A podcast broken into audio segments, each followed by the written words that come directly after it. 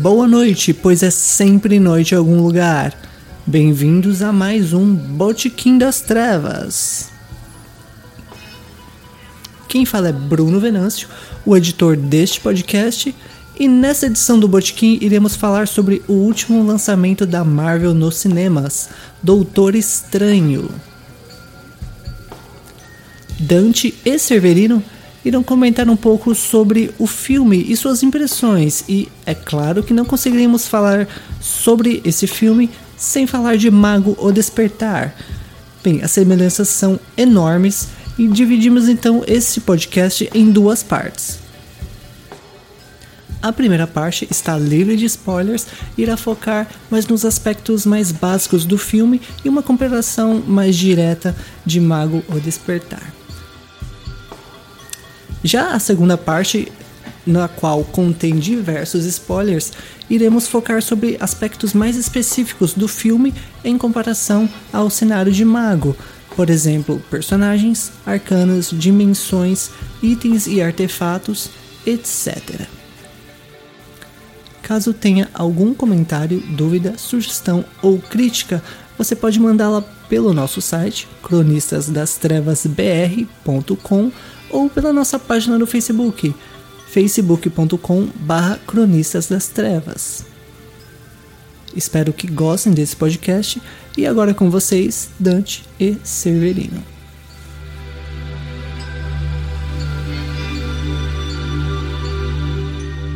Boa noite, ouvintes do nosso Botequim das Trevas. Aqui estamos, Dante Alighieri, seu arquimago favorito, e Severino.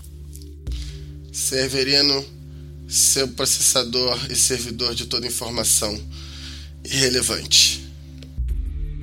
Bom, pelas hostes hostis de Hoggoth, vocês já assistiram o novo Doctor Strange? Cara, é.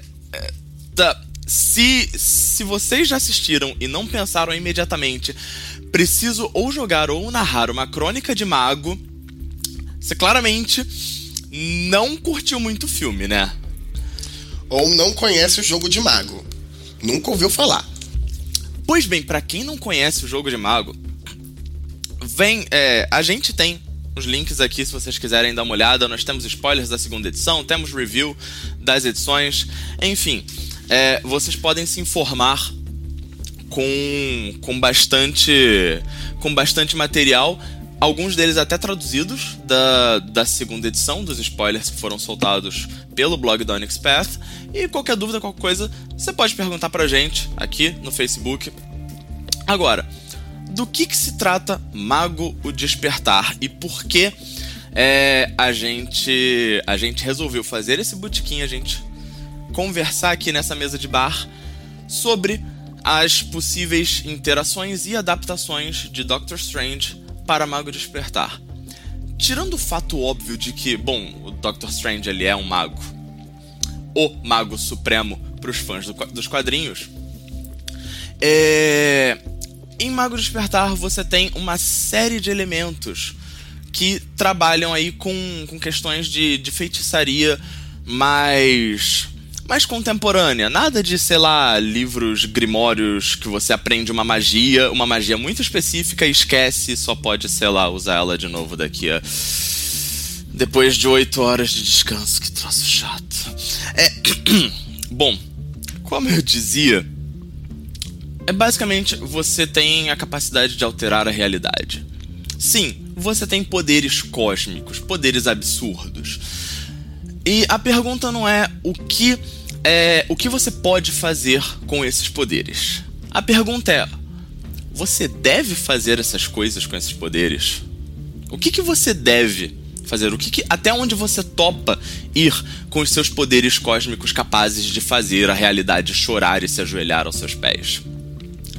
Doctor Strange acerta é, mais ou menos nessa nota. É um, é um tema acho que é um tema recorrente de várias obras de, de várias obras mais, mais contemporâneas de, de magia, de feitiçaria, né? É, assim, não sou lá muito conhecedor do universo da J.K. Rowling, mas não é que os bruxos lá da Rowling não possam fazer um feitiço para matar o outro. A Vada Kedavra existe. Pergunta é, pô, cara, pra que que tu vai fazer isso?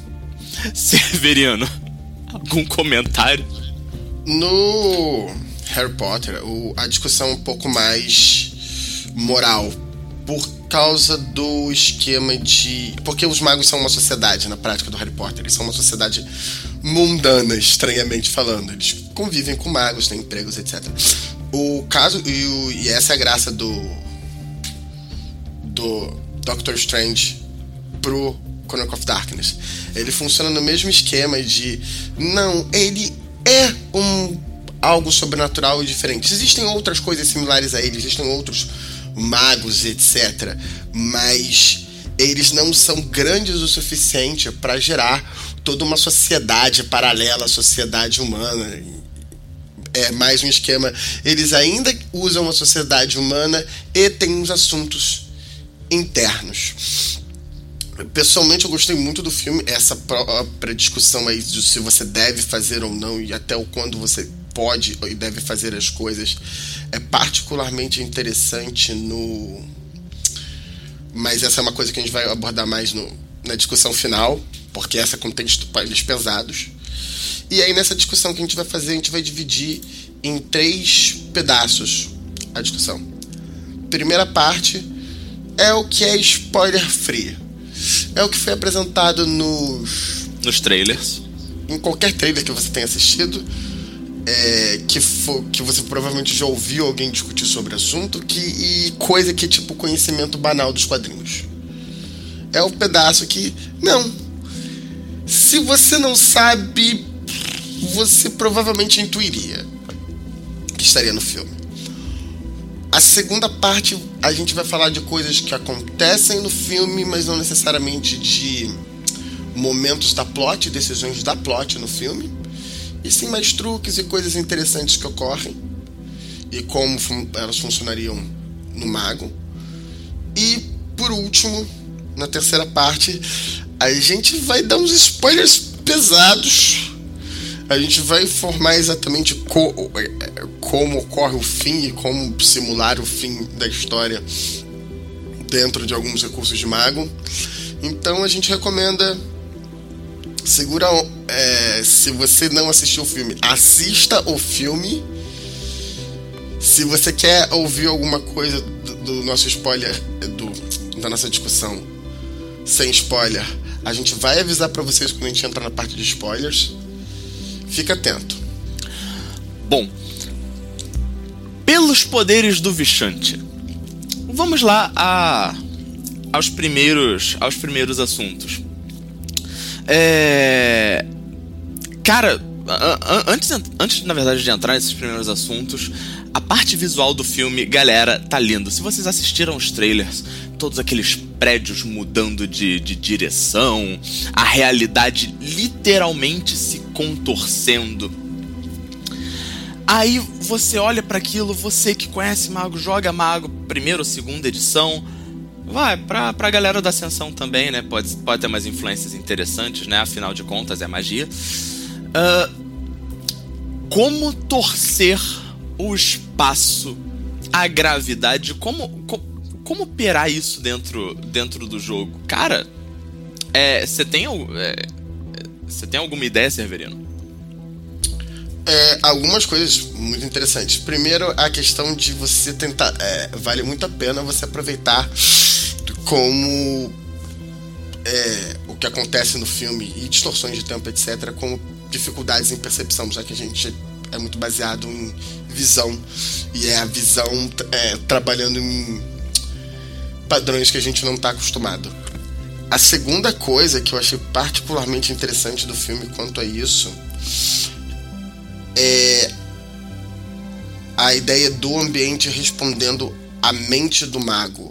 É você realmente permitindo que o, o permitindo que os jogadores, os personagens envolvidos interfiram no ambiente deles o máximo possível e você tem que dar uma descrição alterada em cima disso. Porque você tem que passar para ele a ideia de um estado alterado de ambiente de consciência, de interação com o mundo. É, você está fora do mundano. Então tem que ser descrito como se você estivesse fora do mundano.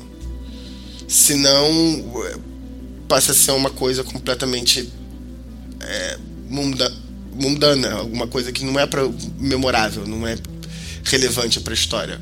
O, eles poderiam ter simplesmente parado a câmera ou girado a câmera, é, é feito cortes com a câmera pra, de uma hora para outra.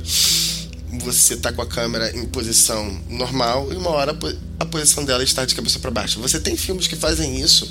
É, recentemente ficou no conhecimento do povo o filme com David Bowie, Labirinto. É, Excelente que... inspiração aí pro pessoal mais ligado à Arcádia que ele não trabalha com a ideia da câmera em movimento. A visão em movimento da mudança de posição e a mudança de perspectiva é uma coisa que simplesmente é ignorada nesse filme. Por causa da, em parte por causa da tecnologia da época. Mas é muito fácil a gente pensar em descrever: ah, não, agora você vê tudo de cabeça para baixo. Não! Você vê todo o universo girando e você não está acompanhando o giro do universo. A descrição é relevante. Um, um outro aspecto particularmente divertido para mim foi que em determinado momento do filme eles cobrem locais onde tem magos, casas protegidas por magos, etc. Afinal de contas, tanto conhecimento e provavelmente alguns itens mágicos não podem ficar dando sopa por aí. Isso tem que ser guardado, isso tem que ser inventariado. Afinal de contas, os profetas do trono podem vir procurar, né? Não, não tem como deixar isso dando sopa. É... O local de treinamento também dos magos é uma coisa que, mal ou bem, você tem que permitir um local que o, o mago, especialmente o mago nas primeiras noites, treine uh, o imago dele e as capacidades dele de fazer os brinquedos. Em parte porque o mago no na segunda edição especificamente isso é particularmente forte, mas na primeira edição isso era sugerido. O mago inicial do jogo não é o mago que acabou de virar um desperto. Então, uma coisa importante de marcar é justamente isso. Todo personagem, todo, todo mago, ele, tanto na primeira quanto na segunda edição, parte-se do princípio que ele passou pelo menos um ano sob tutela da sua ordem, aprendendo o que são o, os imagos, os, como formular os seus feitiços, é, as yantras, suas ferramentas mágicas, é, a, a sociedade desperta em si. Enfim, ele não é um personagem cru. Inclusive, é, isso, é uma, isso é uma premissa comum nos jogos do, do Chronicles of Darkness. Os personagens normalmente não começam é, a partir do momento de transformação. Ele já tem alguma, algum conhecimento da sua condição, mesmo a ficha ali zero bala. A não ser, sei lá, que o jogador, dec... o, perdão, o narrador decida começar de outra forma e aí, aí você se entende com o narrador. Mas, bem ou mal, os, os despertos eles têm esse, esse período justamente para entender melhor o que, que eles estão fazendo e para tentar não invocar acidentalmente nenhuma criatura abissal, sei lá, para matar ele logo no primeiro dia. Não que não aconteça. E com isso, o filme apresenta uma coisa muito interessante que são os sanctos onde eles estão estudando, onde eles guardam os artefatos, etc. Eles apresentam coisas interessantíssimas, como a ideia de ter um portal fixo no, no, no Sanctum que você pode usar para diferentes lugares do mundo, etc., com um dial, um indicador para o local onde você quer ir. É extremamente interessante, tipo, portais permanentes entre os Sanctums. Imagina, né? Você comanda energias cósmicas, e isso no universo da Marvel e você precisa urgentemente de um artefato que se encontra no Sanctum lá, sei lá, do Japão e você tá nos Estados Unidos. Aí, óbvio, o que, que você faz? Você vai até o aeroporto, pega o avião, espera o check-in, embarque. Não, né? você se teleporta pra lá. Duh. Mais do que você se teleporta, você aproveita o recurso que a sua ordem te oferece. O, o recurso de teleporte que o, o, o, Ateneu, né, no caso do Mistério, que é um exemplo particularmente viável pro, pro filme, te ofereceria. É, é por isso que na segunda edição todo todo todo desperto começa, todo desperto que pertence a uma ordem, começa ali com um pontinho de status. Você tem como pedir alguns favorizinhos para sua para sua ordem. Inclusive o jogo até desaconselha você a jogar sem uma ordem, porque cara, é, e aí fica aqui também uma outra uma outra recomendação. Quem quem já assistiu The Magicians pôde acompanhar o drama da da, da menina lá, a, a BFF do, do, de um dos protagonistas, que não teve acesso à escola de magia. E aí todo o sacrifício que ela passou para conseguir aprender uma, duas magiazinhas novas, enfim, ter um ou dois recursos, item, enfim. Essa galera Como passa... essa porra da merda, ela fez tanta merda nessa porra. Mas dentro do, do filme, logo na sequência tem um aspecto interessante no próprio treinamento do mago, do doutor, que é o aspecto de armas de mana. O filme. É, isso é importante. A gente vai fazer a distinção mais tarde, mas isso é importante. No filme, meio que os magos são capazes de fazer uma porrada de coisa diferente, eles pegam umas arcanas diferentes, etc. Mas tem uma coisa que é muito importante é, que é dito no filme que eu achei genial. Um mago tem que ser capaz e tem que treinar ser capaz de proteger a vida dele. Não necessariamente como no filme de fazer combate, mesmo porque o próprio Doutor Estranho muitas vezes usa soluções que não são combates. Mas ele tá protegendo a vida dele. Ele sabe que, tipo, não, tem que dar um jeito aqui. Né? Ele, sa ele sabe se virar. Pra galera que lê os quadrinhos, Sabe que ele não é exatamente um mestre das artes marciais, ele não é nenhum punho de ferro, mas ele sabe se virar com uma arma na mão. Pelo menos o suficiente para ficar vivo até dar tempo dele conseguir conjurar algum feitiço mais eficiente que as habilidades combativas dele. E isso ficou muito bom, e, e especificamente as armas de. É, você vê claramente que ele é pouco é, capaz com armas, etc., até mesmo pela arma que ele faz. Ele faz uma arma bem primitiva. Que é até uma das sugestões de quando você faz objetos com primórdios, de discutir a questão de você ser capaz de formular a forma da arma. Se você é uma pessoa completamente incapaz naquele tipo de ofício. É, ele faz um chicote ali de, de energia ou de mana. É, ele faz uma corda que ele tenta usar. Vamos ser sinceros aqui. É, outro aspecto particularmente interessante foi o, a descrição do superno. Você tem isso e do despertar do Doutor Estranho. Você tem isso representando muito bem as, as viagens da alma quando os despertos despertam. É maravilhoso porque é, sem, sem entrar em spoilers, né? Existe uma sequência do filme na qual ele passa é, por um por diversos é, diversas realidades, diversos mundos e toda toda a parte visual do filme, todo, todos os efeitos, a cada a cada transição que ele faz durante essa essa jornada, que é uns dois uns dois, três minutos a essa, essa sequência.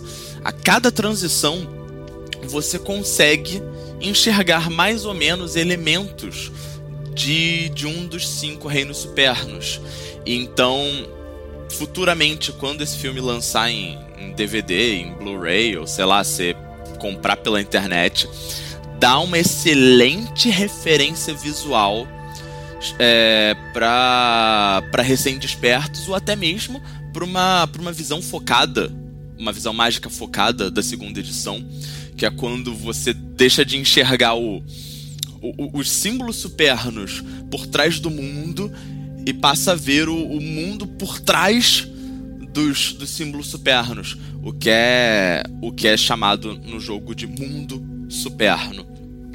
É...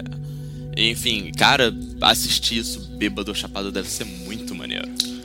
O, o filme tá usando muito das, das referências dos quadrinhos do Doutor Estranho, que usa muito de imagens psicodélicas.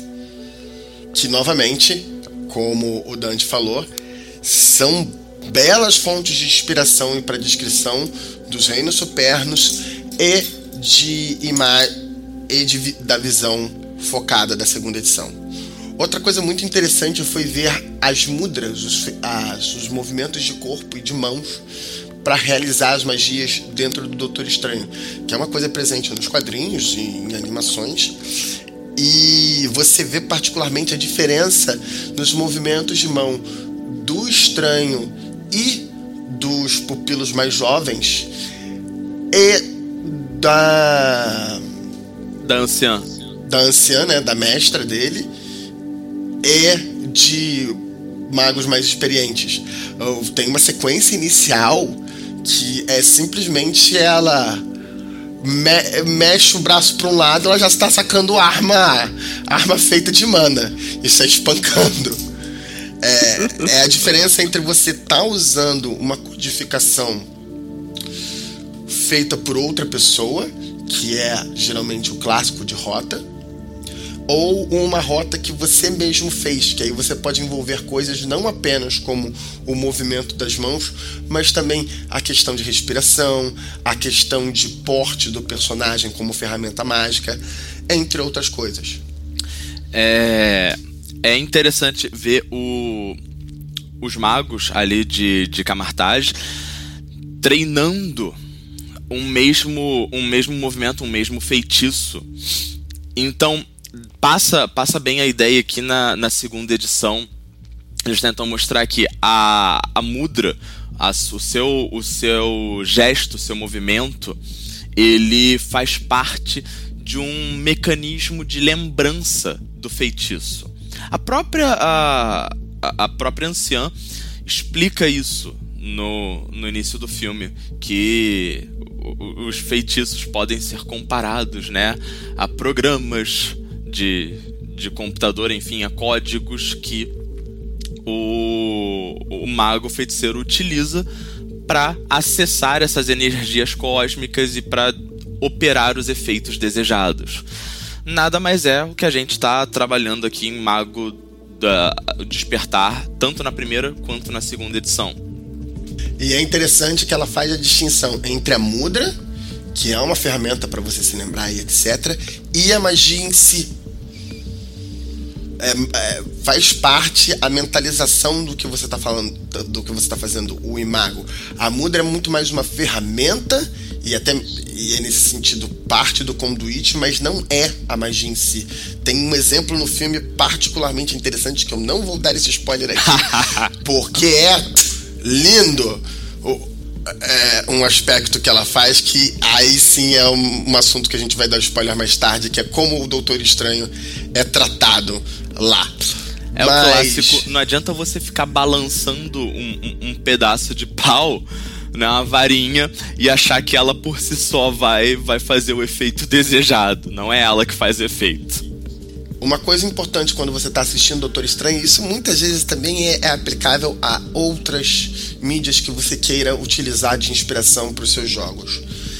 É, apesar de elas serem inspirações, elas raramente vão obedecer algumas normas do seu jogo. Uma das normas que o, o estranho não obedece é velocidade de aprendizado e progressão de poder.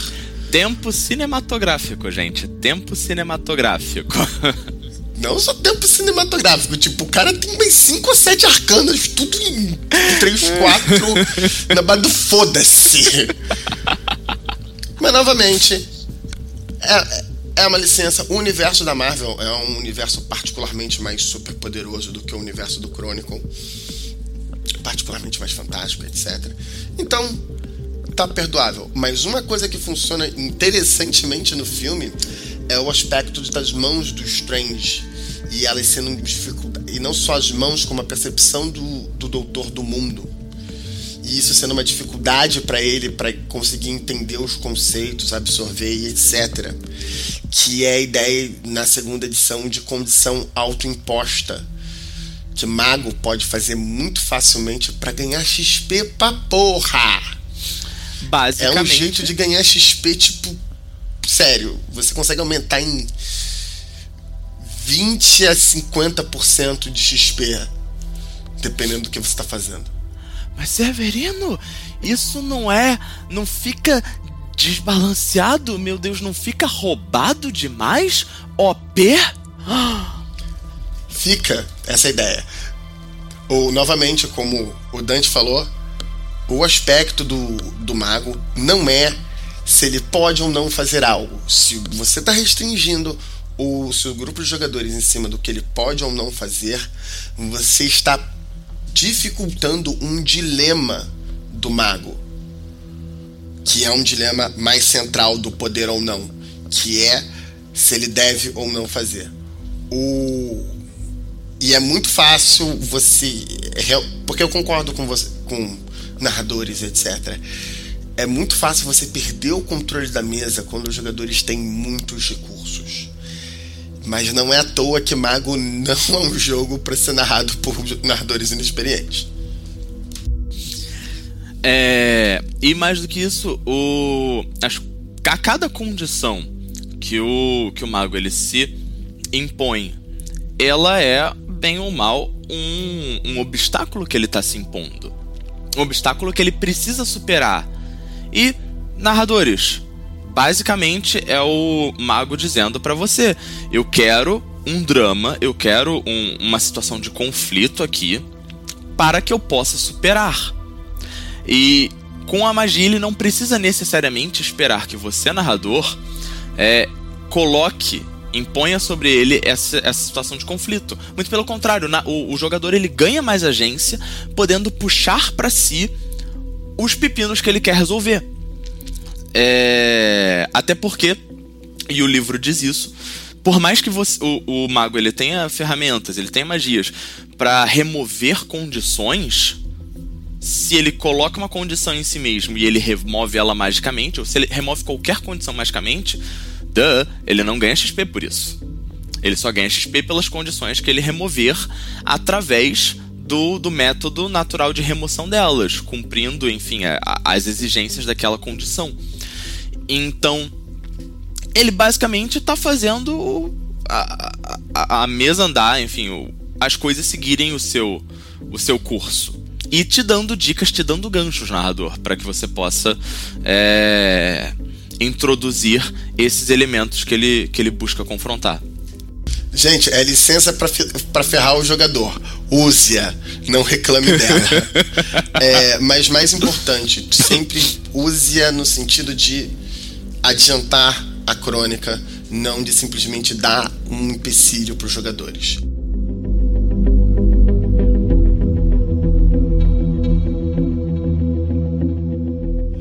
Agora a gente chega na parte de primeira parte contendo os spoilers, a segunda parte do nosso podcast. Então, se você ainda não assistiu o filme, vai assistir.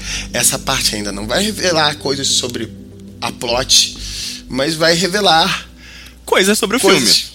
Sobre o filme. Então, por favor, que não estão necessariamente nos é, trailers. trailers. Bom, pelo onipotente Ostur, vamos falar de feitiços cada magia mais irada do que a outra que aparece. E muitas delas têm.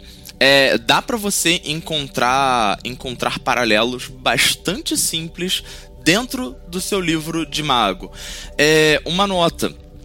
Aqui a gente vai, a gente vai estar tá trabalhando principalmente com a segunda edição que já foi lançada. Mas para o pessoal que só tem acesso à primeira, não, é, não acreditamos que vá ser muito diferente, muito, é, muito distante da realidade dos feitiços da primeira. Claro, a gente vai mencionar algumas mecânicas que são exclusivas da segunda edição, como Reach, é, como o funcionamento de, de clássicos, de grimórios, que tá diferente na, na segunda edição.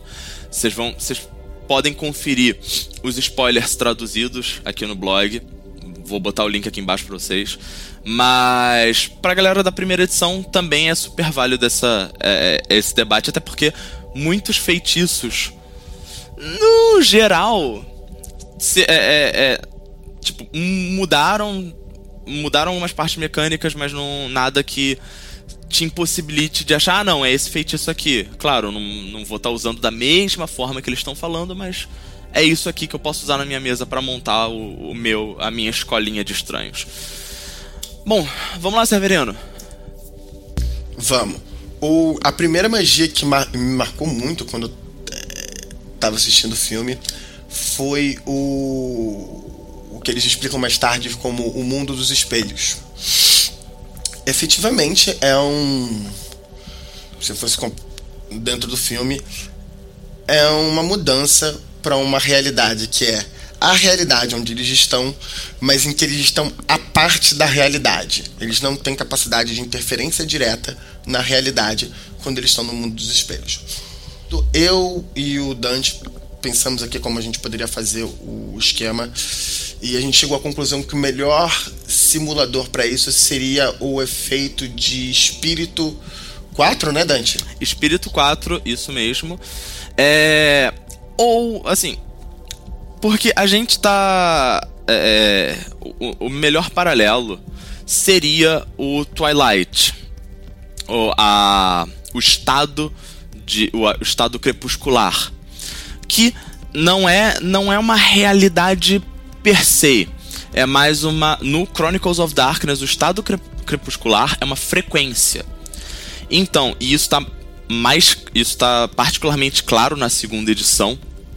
Em que é, fantasmas têm o seu estado crepuscular, espíritos têm o seu estado crepuscular e eles não se esbarram, eles não se enxergam. Okay? Eles estão em frequências diferentes. E a mesma coisa, sei lá, um anjo do Deus Máquina e outras criaturas efêmeras por aí. É... Então, existe um. É, é, tanto tanto Morte, Morte 3 quanto Espírito 4 permitem que o mago ele entre em forma crepuscular, ele entre no Twilight. Claro, cada um na sua frequência. Então, o mago que usar Morte 3 para entrar nessa frequência crepuscular, vai interagir com fantasmas e outros magos que estejam na mesma frequência. Ele não vai esbarrar com o mago que fez isso utilizando o arcano, o arcano espírito, porque eles estão em frequências diferentes. Aí vocês me perguntam, tá, e então qual é a frequência que eles estão em que eles estão operando no filme? Cara, é, sei lá, escolhe. Você pode até dizer que é, é alguma outra das arcanas que das arcanas que cobrem, sei lá, primórdio, espaço, que seja. É, eu recomendaria alguma das sutis porque é, são as que lidam melhor com esse, esses aspectos da, da realidade. Mas enfim, é, inclusive eu não recomendaria que vocês utilizassem talvez mente. Porque no filme, mente é, é, é outra coisa, Severiano. No filme eles fazem é, associação diretamente às palavras projeção astral. Eles usam isso de forma muito interessante. É, o que mais me chamou atenção no filme foi que a, a projeção astral dele estava um tanto quanto diferente da projeção astral do mago, em que você não pode interagir com o mundo real. Não só o mago, outras criaturas sobrenaturais também conseguem fazer projeção astral, como vampiros de auspícios altos. É, em que você não interage em nada com o mundo real e no, no filme ele interage, não só interage, como tem uma relação muito interessante. Tem a questão clássica de, fanta de fantasmas ou seres efêmeros quando estão em situações particularmente passionais, empurrando objetos, querendo ou não querendo. E tem algo que particularmente interessante que foi a ideia do o que acontece com o corpo interferir na projeção e o que acontecer na projeção interferir com o corpo. Que dentro das normas de projeção astral geralmente não acontece. Qualquer dano que você leve durante a projeção astral não será transferida para o seu corpo. É, e aí no filme, é, e, e puxando para dentro de Mago, eu e o Dante pensamos na ideia de usar projeção astral de mente em conjunção com Primórdio 3, permitindo que assim o mago seja capaz de interferir na realidade. Se o narrador precisar de alguma comparação sobre o que ele pode interferir ou não, eu sugeriria você usar a ideia das números e da materialização apresentada no livro para fantasmas e espíritos. É, e possivelmente com um reach ou um reach duplo, pedindo dois, para você poder interagir com a realidade, mas não que acontecer com você interferir com seu corpo. É, e aí, assim, vocês estão vendo que é bastante tranquilo emular é, em Mago com, com feitiços no livro básico da segunda edição. E se eu não me engano, esses mesmos feitiços também constam no livro básico da primeira. É, posso estar tá, posso tá me lembrando errado, mas é, para conseguir transpor esse de tanto a projeção astral do do, do Doctor Strange, enfim, dos outros personagens, quanto a dimensão espelhada na qual na qual acontece boa parte da, da pancadaria do filme. E aí vale a pena lembrar novamente o que a gente disse anteriormente, a ideia de rotas ensinadas pelos respectivos grupos, etc. E aí, possivelmente, com. É, é, esses feitiços já seriam ensinados como rotas, já com umas arcanas misturadas.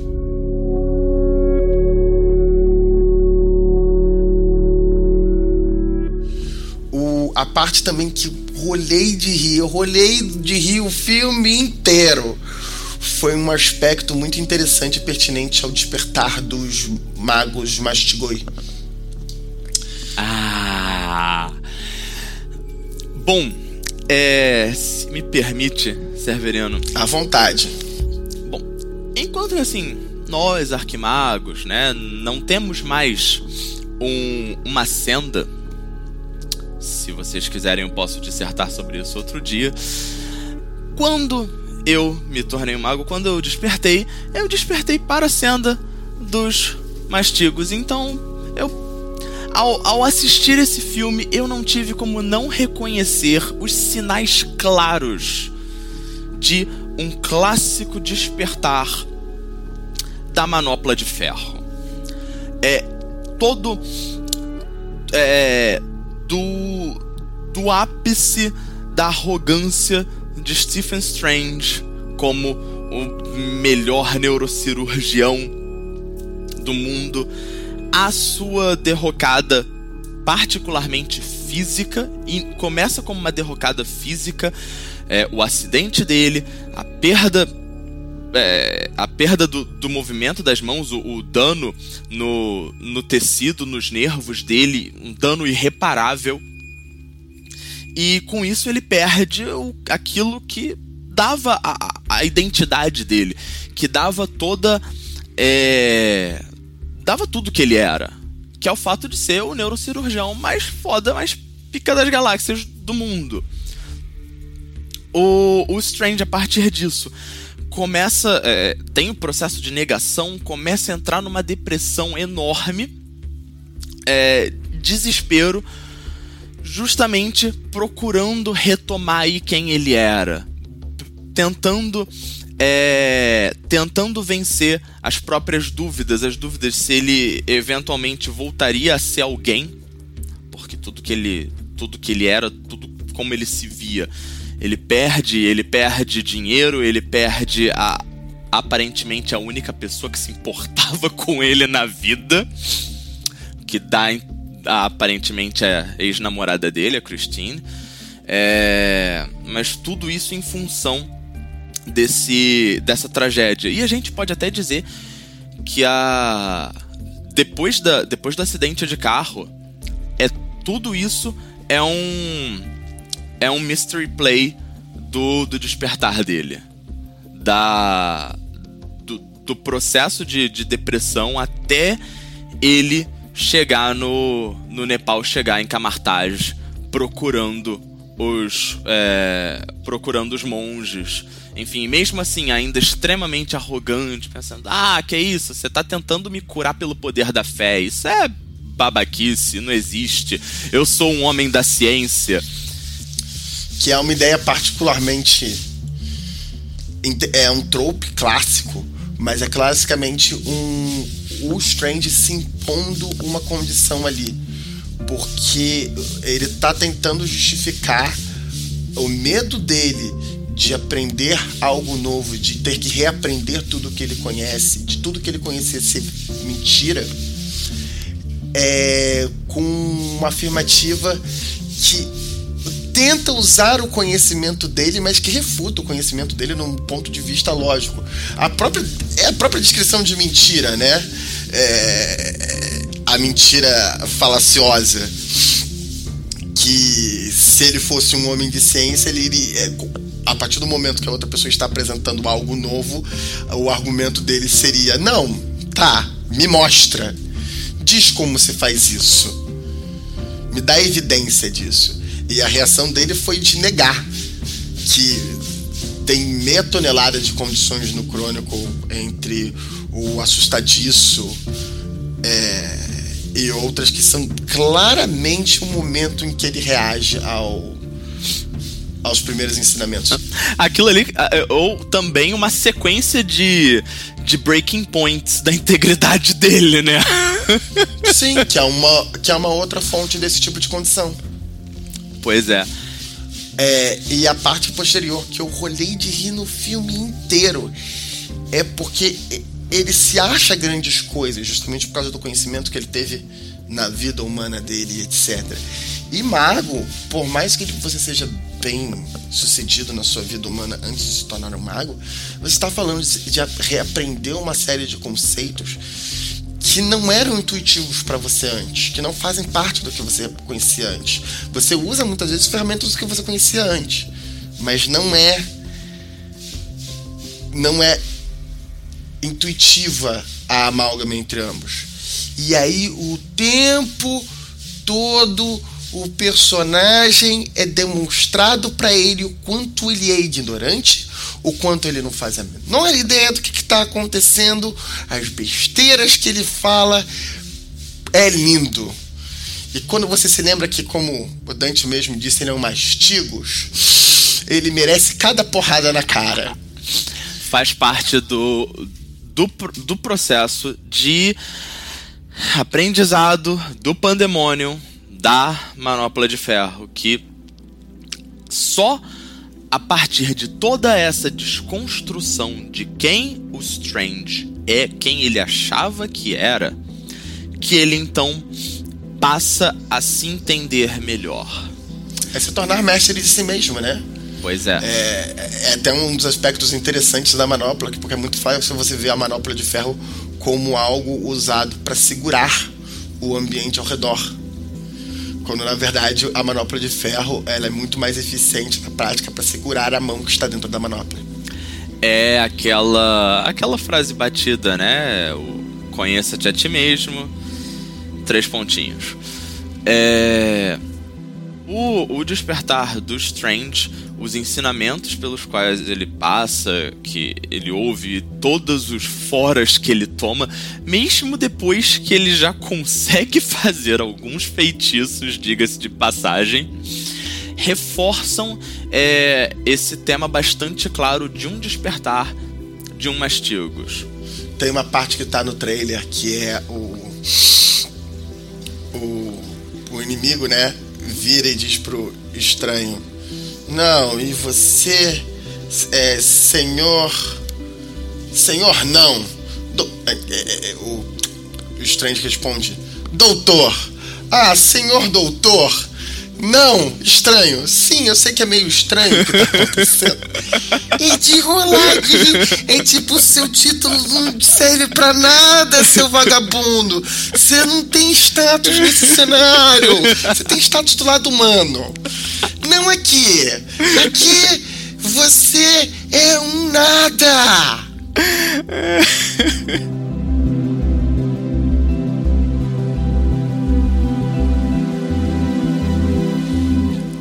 Outra coisa muito interessante no filme, que a gente comentou acima, é a ideia de tilts ambientais. É uma coisa que eu até quero experimentar numa, em futuros jogos meus. A ideia de você, especialmente para criaturas sobrenaturais que têm muita capacidade de interferir o ambiente ao redor delas, como lobisomens, magos. Changing, dependendo da arena onde está acontecendo, bicho tem bastante. A ideia de você inserir tilts ambientais para alterar que tipo de combate está rolando entre os jogadores. E isso cria todo um ambiente de tensão que é algo especial, tira a monotonia de ah, eu ataco. Você não simplesmente ataca, porque tudo na cena acabou de mudar. Tudo que você tinha antes como premissa acabou de ser alterado. Eu achei particularmente interessante o uso de tilts ambientais, o uso de como você troca a direção de gravidade e do espaço onde eles estão é particularmente real o aspecto do uso de tilts contra a percepção dos personagens. Tem um momento que até mesmo você, é, que eles talvez dependendo do seu ponto de vista eles exagerem um pouco no uso do, das mudanças de direção etc daquele pequeno efeito Transformers que você não sabe direito o que está acontecendo mas eu ouso, ouso dizer que foi uma tentativa do diretor de passar a sensação de perda de direção para o público, que seria a mesma sensação que os personagens na cena estariam passando por. É vertiginoso em alguns momentos.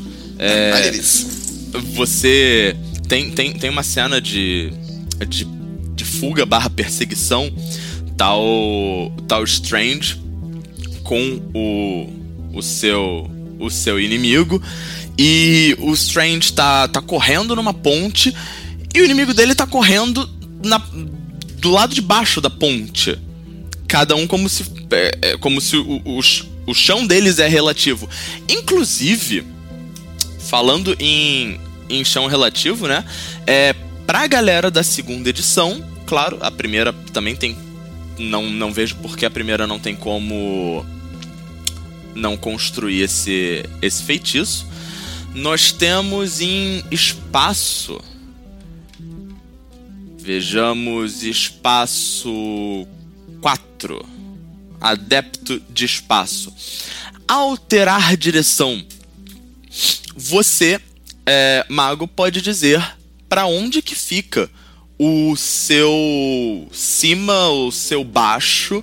E então, com isso, você pode andar na parede como se a parede fosse o, o, o, o teu chão. Sem o menor problema.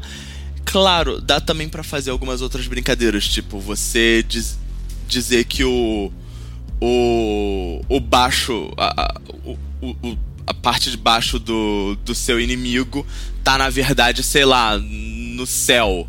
E aí ele vai começar a voar descontroladamente, como se, sei lá, como se a gravidade dele tivesse invertida.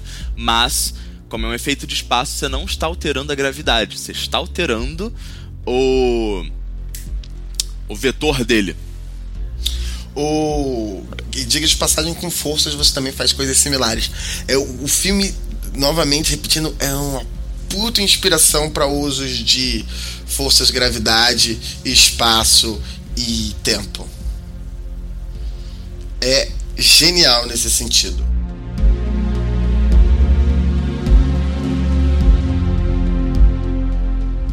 E agora nós chegamos a parte mais pesada de spoilers, a terceira parte do nosso podcast, em que a gente é obrigado a dar uns. Falar sobre alguns aspectos particularmente interessantes que ocorreram no, no final do filme e que são muito tensos no sentido de dizer o que, está acontecendo no filme. Vamos por ordem do que aconteceu. A primeira foi um aspecto muito interessante que do filme inteiro se alega que tem determinada que conhecimento não é proibido, mas que determinadas práticas são proibidas entre eles. Novamente, e aí você faz associação ao conceito de lex mágica. E e que e durante o filme você descobre que a anciã é uma usuária de uma prática proibida que o antagonista do filme está utilizando. pelas faixas escarlates de Sitorak. É, isso é uma, é uma das grandes revelações do filme e, inclusive, é um está intrinsecamente ligado com, com a temática que o filme explora, que é uma das que é a, uma das temáticas centrais do Despertar. É, o, o que, que você faz com seu poder, o quanto, o quanto você acha que é válido você explorar esses poderes cósmicos. A, a anciã e o, o pupilo renegado dela, o Caecilius, eles fazem uso do que, se a gente fosse traduzir para o despertar, seriam feitiços contaminados com é, energias abissais.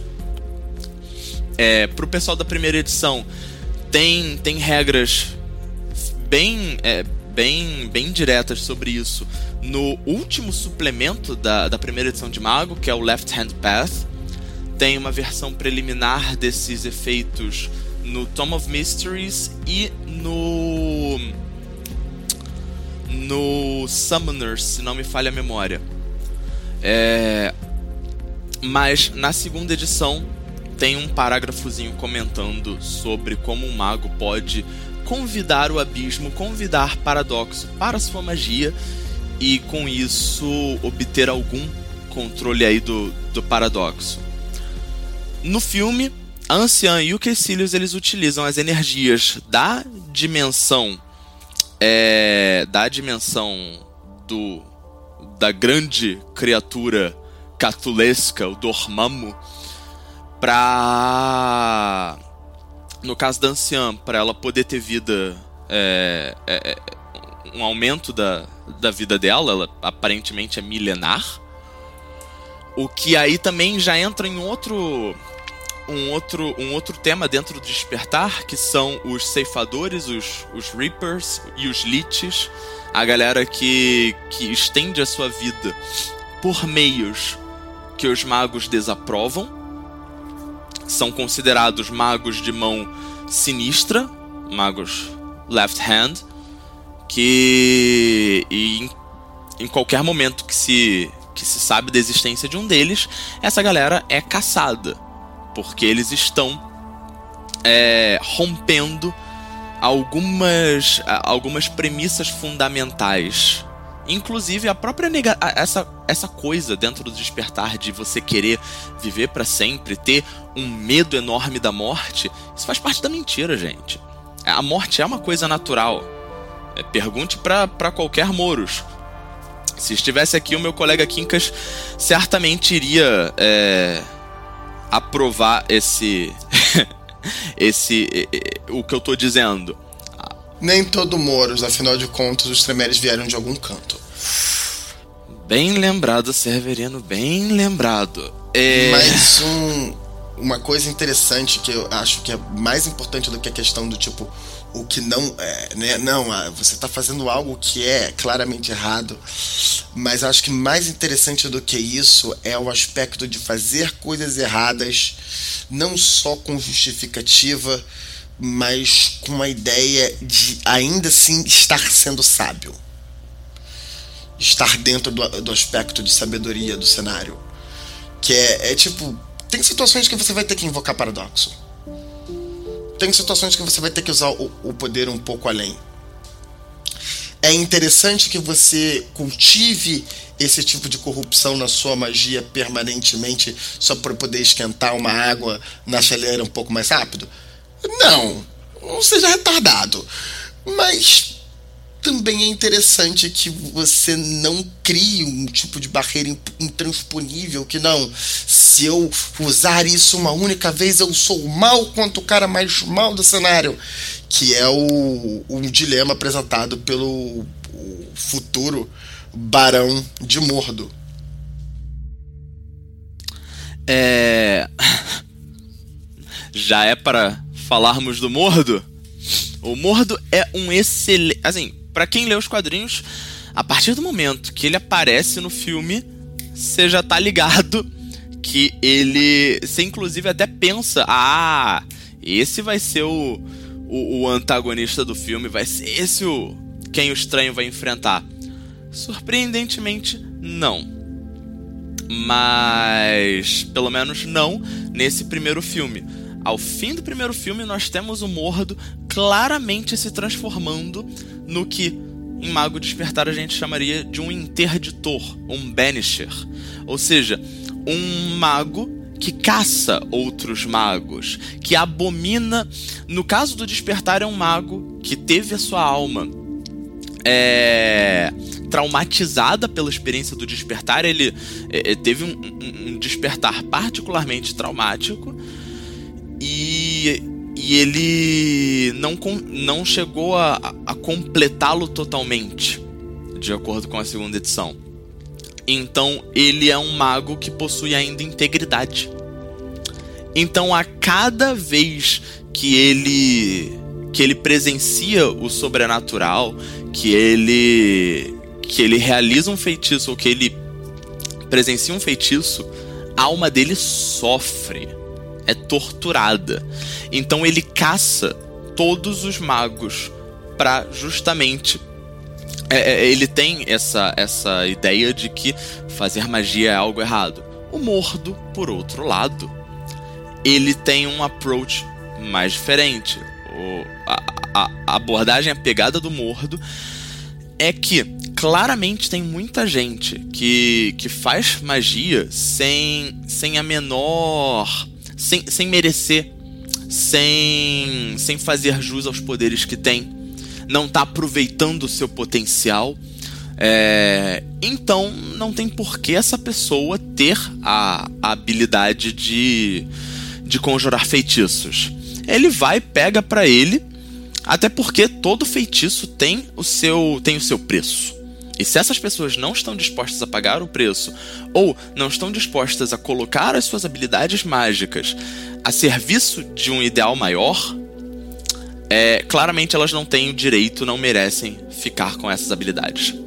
Eu, eu ainda coloco que é bem interessante porque é, o Mordo funciona bem com esse esquema de eles tendo integridade em vez de sabedoria e aí ele assumindo uma virtude e todo um regime extremamente rígido de comportamento e de lidar com a magia como uma forma de valor moral para ele sendo assim uma ferramenta para ele resistir às rolagens de degeneração de integridade.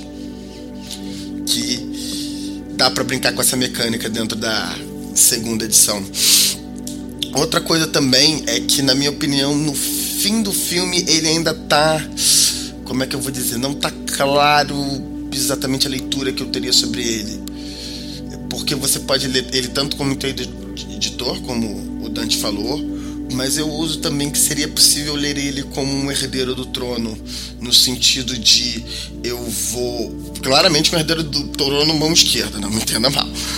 É, mas um herdeiro do trono no sentido de eu vou censurar o acesso que as pessoas têm à magia.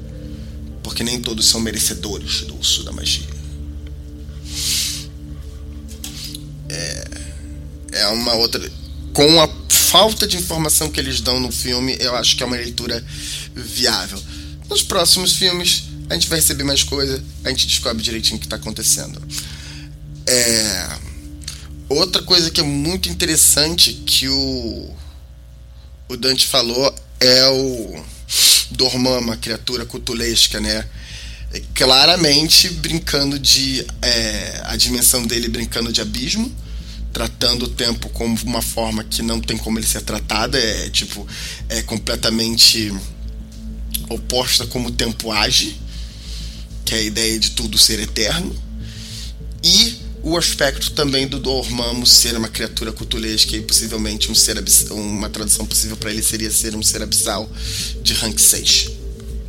Visto que é necessário um, um, um esforço enorme, leia-se um ritual para trazer esse essa criatura. E um ritual em grupo através de um grimório aproveitando a qualidade hold action e fazendo fazendo o ritual levando tempo, até mesmo para termos cinematográficos comparado às outras magias lançadas no filme que são com o mover do braço, o, eles, eles fazem o ritual até mesmo num local específico, possivelmente usando o local como yantra. Enfim, é um ritual difícil pra porra de. Você precisa de uma parada de dados bem grandinha para ser bem sucedido nesse ritual. para conseguir contactar o seu futuro senhor abissal. É, para então trazer ele para a nossa realidade. É uma coisa interessante que criaturas abissais de, de rank 6 ou mais são criaturas. É, é, já não são é, criaturas no sentido que a gente entende, sei lá, de uma unidade. Né, independente do formato, não é exatamente mais uma unidade. Eles passam a ser realidades abissais. Então, é, seres abissais de rank 6 para cima, você tá falando de basicamente substituir a sua realidade por uma realidade abissal. Tem um tem um exemplo clássico no, se não me engano, no livro de Boston, da primeira edição. Você tem o Príncipe das 10 mil Folhas, que é uma entidade abissal. É, entidade, né? Uma realidade, uma dimensão abissal que tem planos de substituir a, a, a realidade ali de Boston. Então, é desse tipo de ameaça que a gente está falando. Claro, Dormammu no filme ele tem uma forma mais ou menos. É, a, a, gente vê o que parece ser uma cabeça, uma mãozinha, Outro aspecto interessante no filme é que o molde do, do rosto do Dormammu foi com o Benedict, com o ator que faz o Doutor Estranho. As, du as duas faces, né, do que você pode ler desde, desde como uma metáfora para as duas faces do poder, com uma, um outro argumento que é o Dormammu não tem nenhuma face per se. Que é uma coisa até reforçada nos quadrinhos, se você vê as representações dele. A face que o, o, o, o estranho vê no Dormammu é basicamente uma pessoa olhando para o espelho. E o espelho e o mundo que está no espelho sendo a realidade abissal querendo entrar, substituir e entrar na nossa. É, outra parte que é muito divertida no filme são o uso de itens mágicos. Fundamental para chutar a bunda de Dormammu é, itens imbuídos com capacidades mágicas, itens é, artefatos que vão além de magia, até com umas capacidades um pouco mais diferentes e aglomerando mais de uma magia. Uma coisa que é de rolar de rir, e eu vi no, numa review sobre o filme que eu achei particularmente relevante para cá, é a capa de levitação do Doutor Estranho que ela lembra muito, tanto em termos de personalidade, como em termos do que, que ela faz na história, como ela se comporta, etc., o tapete do Aladdin. Ela participa do combate, ela dá opinião sem conseguir falar, etc. É de rolar de rir. O, você tem. Eu, eu pessoalmente classificaria a capa como um artefato o olho de Agamotto definitivamente como um artefato que está feito por um arquimago, o próprio Agamotto, né? E boa parte dos outros itens ou como itens imbuídos ou como itens de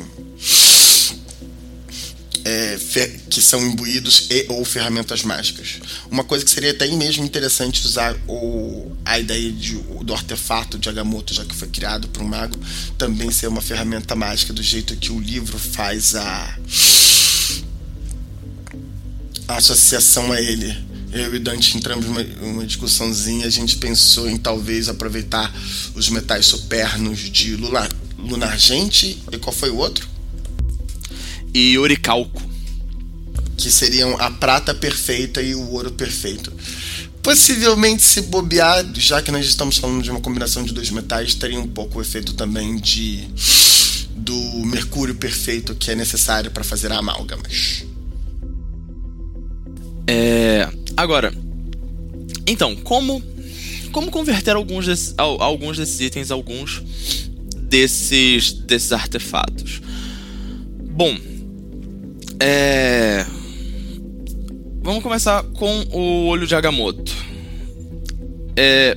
No próprio filme é revelado que o olho de Agamotto, isso pro pessoal que, é... que também vem acompanhando o, o universo do cinema da Marvel, vai já já tinha alguma ideia.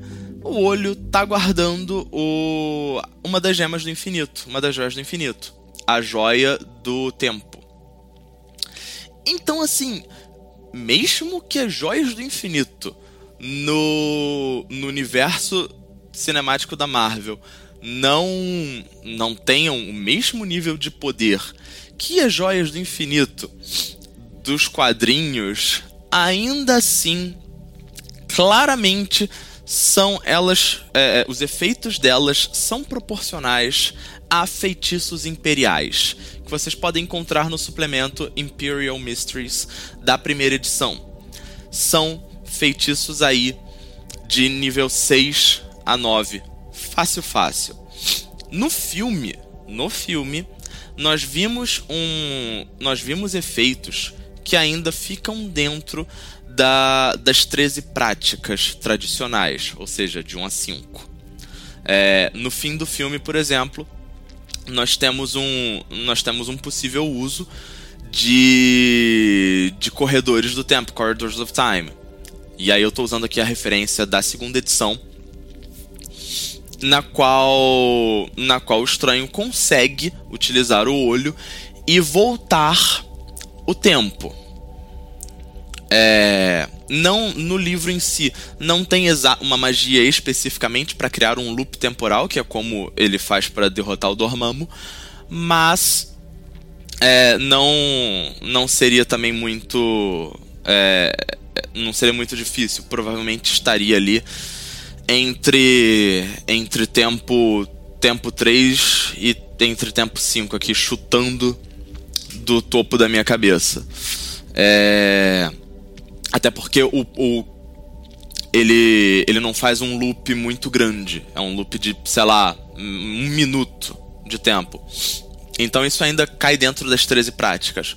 Porém, com a informação de que o olho é uma joia do infinito, a joia do tempo, certamente eu aposto minhas fichas que é, as capacidades desse artefato não se limitam a isso. A gente está falando aí de mudanças muito mais drásticas, altera controle do tempo, alteração do tempo, muito mais, é, é, é muito mais impactantes. Então, narrador, é, eu espero que você não esteja pensando em deixar isso cair nas mãos de um jogador, a não ser que seja para dar muita dor de cabeça para ele. É isso é certamente um artefato com mais bolinhas do que alguém costuma estar disposto a pagar inicialmente.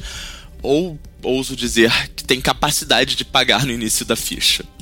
E aí tem um aspecto que eu achei muito interessante no filme, que novamente é o aspecto de sabedoria, que é ele pega, né, ele praticamente rouba o, o olho para ele, eles deixam o olho com ele porque tá acontecendo coisa tão mais importante do que alguém roubar um artefato que foda-se, ninguém vai usar essa porra porque ninguém sabe. Ninguém, tipo. A única pessoa que estava treinada especificamente para usar o artefato em questão era a anciã. E a anciã disse: Não, não vou usar, tô fazendo outra coisa da vida. É... Então o resultado meio que fica com o, o Doutor Estranho, o uso do artefato em questão. Mas a primeira coisa que o Doutor Estranho faz quando ele cobre a ameaça é ele entregar de, de volta o olho para ser guardado. Porque ele entende que ainda não é. Esse troço ainda não é para ficar na minha mão. Talvez no futuro, depois que eu aprender ter pontinho na ficha para bater nos bichos que vão vir atrás de mim, eu pego de novo o item. É é, segura esse gancho, Severino, é, porque definitivamente essas questões de. que eu tava falando, de pontinho da ficha de poder é algo que a gente precisa comentar. Porém, vamos fechar os itens. É, nós temos o item que todos lá em Camartage, aparentemente, todos os aprendizes de mago é, possuem é o Sling Ring. Um anel que permite a eles é, lançar feitiços de, de portais de, de teleporte. Então você mentaliza o lugar para onde você quer ir, você possui o anel, você faz o, o gesto e blam, você, você cria um portal para onde você quer ir. Isso é um efeito simples de espaço, isso é um, isso é um item imbuído com uma magia de espaço de, de teleporte. Até aí, bem tranquilo. Eu diria que esse item não seria um item imbuído pela forma como um por precisar da yantra, é, que é a, a movimentação e a mentalização. Segundo, por causa do da lição de moral que a a própria anciã dá no estranho ao redor disso. Me deu a impressão de que não era uma habilidade do item, sim a capacidade do estranho de mentalizar o, o imago. Pois é, esse esse esse anel realmente fica é, fica aí nesse é, nesse nesse limite, porque por exemplo, sem o anel, eles até onde mostraram, eles não conseguem criar portais. Pois é, novamente a diferença entre o que dá para fazer no estranho e o que dá para fazer no mundo real no mundo real, no mundo de mago despertar. É... Mas tem um aspecto aí que você poderia cobrir, que é a ideia de fazer a magia de, magia de espaço é, é muito suscetível a redutores devido à distância simpática. E aí é... o anel é uma yantra poderosa. E nos momentos em que eles estão usando o anel, é, eles estão quase o tempo todo em situação tensa tirando no treinamento, depois quando eles usam na prática, é sempre em situação tipo, ferrou, o mundo está acabando. Apesar de no filme eles darem um entender de que você não conseguiria fazer o teleporte sem o anel, tecnicamente você poderia, numa adaptação, afirmar que não, dá para fazer sem o anel. É só que você vai tomar o redutor, que você deveria tomar, você tem uma parada de dados já ainda meio bosta, você não vai conseguir fazer magia, amiga não vai sair. Você ainda corre o risco de tomar um paradoxo de graça. Por estar tá tentando fazer o troço sem ser ritualístico. Pois é, você pode dizer que o, o anel é uma é uma yantra poderosa pro para esse, esse feitiço. Ou eu também ofereço uma, uma alternativa aí que é mais conceitual. É dizer que todo esse. To, todo que no filme é requerido do estranho da, da mentalização, que você também pode ler como for, formar o, o imago, é... você pode pensar também que isso seja um gasto de mana necessário para ativar o item. É um. Tô aqui chutando. Enfim, vocês estão vendo que, mesmo nesse caso que não é certinho, não é tão difícil também de você de você converter. Em todos os casos, temos aí feitiço de, de espaço para teleporte. Um, nós temos as, a capa. Ah, a capa da levitação. Isso. Claramente, um. Ou um artefato ou um item imbuído com um feitiço de, de levitação. Considerando. Aí tem a questão. A capa tem ciência a capa claramente tem suas vontades e tem, tem um momento maravilhoso no filme em que o Strange está tentando ir pegar um machado, aí a capa entende muito, sabe o que é mais eficiente. Tipo, não, cara, pra que tu quer pegar um, um machado? Tem um item aqui muito mais interessante para você usar contra o teu inimigo. A capa impede o Strange de, de, de andar na direção do machado e puxa ele na direção do item que ele tem que pegar. Então, como o, o Cerverano bem lembrou, muito no estilo do tapete do, do Aladdin. É... Poderia e... ser, a capa poderia ser um algo encantado, algo com habilidade de usar levitação, não necessariamente o, encantado com a magia, mas com uma entidade presa na capa, sendo capaz de fazer isso, sendo capaz de usar o poder de levitação. Porque aí tem uma coisa particularmente interessante, porque artefatos você é obrigado a estar consciente para usar o efeito de um artefato, a não ser que o efeito do artefato seja passivo.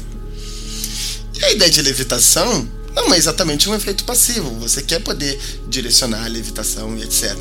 Mas você quer também que, se você cair inconsciente no meio do ar a 10 mil metros de altura, você ser capaz de, ah, não, vou voar. Apesar de estar inconsciente. E há, há instâncias, assim, a, a, a primeira aparição da capa atuando é, ela nem tá no corpo do Strange. Aliás, é dito, a capa tem vontade própria, ela e ela gostou do Strange. Aí falamos com o pessoal de espírito. Isso, eu Dante, é, nesse sentido, também veria como possibilidade é, chamá-la de um fetiche, ou seja, um item que possui um espírito alojado ali dentro, ou possivelmente um é, um item cujo espírito foi foi acordado, foi despertado. Então assim, tem tem inclusive um legado da, das cadeiras de prata que trabalha em cima disso, que são os mestres do inanimado, né? Ou para retomar a, o gancho com Harry Potter lá do começo do, do nosso botequim, o quando a McGonagall resolve animar as estátuas de Hogwarts na Batalha de Hogwarts. É. Também tem as botas, né? Do Mordo. São particularmente interessantes, mas aí são. É, me parece. Seria o quê? Feito de força ou espaço para poder andar no ar? Olha, é possível os dois. É... Até porque é, fica, ficou. O, o, o, visualmente ficou interessante o que o, o que o Mordo faz, mas não me para mim não ficou muito claro. Parece que ele dá ele dá tipo pulinhos no ar, não chega a andar exatamente. É meio estranho. Mas tanto forças quanto quanto espaço, depende de quantos quantos bol, quantos pontinhos de vantagem você quer pagar aí, porque com forças é, você tem como fazer uns efeitos mais é, mais baratos um forças 2, um controle simples de gravidade para te permitir uma ação um, um, ou uma ação de movimento no ar, ou enfim. E com espaço já você pode utilizar o, aquele feitiço que eu estava comentando de mudar de direção a hora que você quiser. E aí você passa a andar no que você quiser, da forma que você quiser, enfim. E aí seria um, seria um item muito mais caro. Mas, de qualquer forma, temos essas duas possibilidades.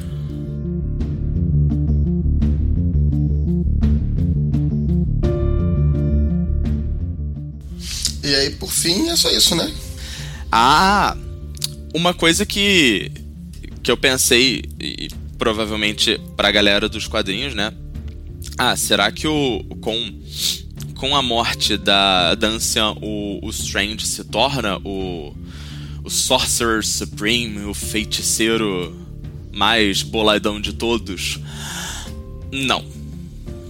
E, e isso leva a gente à questão de: dá pra eu montar a ficha do estranho com o, o meu personagem inicial de mago? Dá pra eu pegar um personagem zero bala, ficha zeradinha e fazer o Doctor Strange do filme, do filme? A resposta é mais ou menos. Mais ou menos, você chega lá. Porque existem, é, por exemplo, o que a gente tinha combinado de que a dimensão espelhada poderia tentar. É, aliás, é a dimensão espelhada via espírito é espírito 4. Com alguma outra arcana, possivelmente espírito 3. Então, é possível. Um, Agora, todos os todos os outros feitiços que ele faz são são aliás, perdão, não. A projeção, a projeção psíquica que ele, que ele faz é de. Na segunda edição é de mente 4. E isso já tá fora do. do escopo de um personagem inicial na segunda edição. Porém, se ainda tem uma gama. uma, uma quantidade muito vasta de, de poderes. Você, você começar com dois artefatos aí, um artefato contendo uma magia de tempo 5, seu olho de Agamotto, e um artefato contendo um feitiço de forças 4 para levitação. É, claro, você não é capaz de fazer a projeção psíquica, mas tudo que, sei lá, mente 3 ou espaço 3 ou tempo 3 te te ofereceriam, eu acho que você não vai reclamar muito de ficar sem a projeção psíquica. Um, então, é, dá pra, dá pra montar um, um Doctor Strange ligeiramente menos, menos poderoso, mas, claro, tenha noção, você vai estar tá torrando praticamente os seus 10 pontos de vantagem iniciais nesse, nesse personagem aí. E se, se não me falha a memória, na primeira edição comprar artefato era mais caro ainda. Deu uma barateada aqui na segunda, mas ainda assim. É, eu não eu não recomendaria ninguém fazer esse tipo de doideira, mas vai. De vez em quando pode até ser divertido. Se algum de vocês resolver testar isso, manda manda pra gente como é que foi. conte, conte para nós como foi jogar com Stephen Strange. É, se sobrar algum ponto, eu recomendo a, a Palma da Mantina, porque claramente Camartage é um centro de treinamento da, é, da Seta da Mantina. Apesar do Doutor Estranho ser claramente um personagem que pensa como alguém do mistério é a beleza da é a beleza do diamante Severino. Cada uma das ordens atlantianas tem no seu âmago é, partes do, do ideal das outras ordens irmãs. Só o Concílio Livre que tá, enfim, tá correndo aí por fora. Sei. Bom. Outra justificativa para fazer um personagem roubado da porra. Bom, pessoal, é, eu espero que vocês tenham gostado. É, se vocês tiverem qualquer dúvida, mandem pra gente.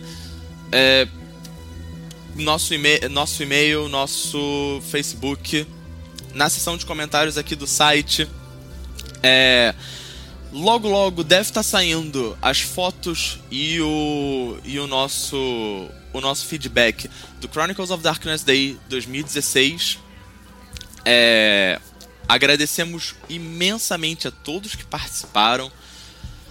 Espero que até o, até o lançamento desse, desse Papo de Bootkin a gente já tenha conseguido fazer o nosso sorteio e espero, esperamos que todos tenham ficado felizes com, com o evento, quem ganhou o prêmio, com os seus prêmios, com seus brindes, perdão. E é isso aí, galera.